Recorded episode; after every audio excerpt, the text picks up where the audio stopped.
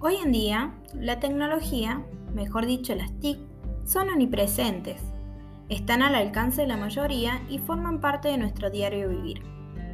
En la praxis educativa, tanto las redes como las plataformas son medios relevantes para alcanzar los contenidos que a veces no logramos en el aula. La sincronización entre el mundo virtual y el mundo físico es sumamente necesario para que el estudiantado encuentre el sentido que tienen las instituciones educativas. Las TIC se mueven transversal y longitudinalmente a lo largo de la vida escolar. Por ende, son una herramienta poderosa de transformación si las utilizamos con un horizonte pedagógico y didáctico.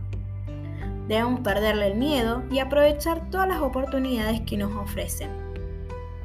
Sería provechoso que realicemos actividades utilizando los dispositivos como el celular, computadoras, tabletas, para integrar las redes sociales como Instagram, TikTok y plataformas como Meet, Classroom, Gmail, Canva, Geniali, plataformas de streaming, entre otros, para que de esa forma los alumnos puedan trabajar de manera colaborativa y además que sean herramientas para resolver problemas del contexto que les acontece, tanto a ellos como a la comunidad.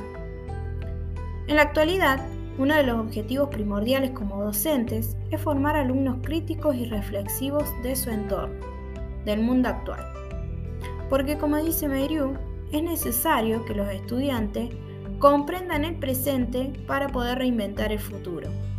Y para lograr esto es necesario que creemos conciencia crítica y reflexiva en el estudiantado, con el fin de que ellos mismos tengan autonomía para que en el futuro no sean ciudadanos vulnerables, sino para que sus decisiones tampoco estén orientadas por, algoritmos. Los siguientes cinco años pueden llegar a ser todo un enigma, debido a los cambios vertiginosos que introducen las tecnologías en la vida social, cultural, laboral, educativa.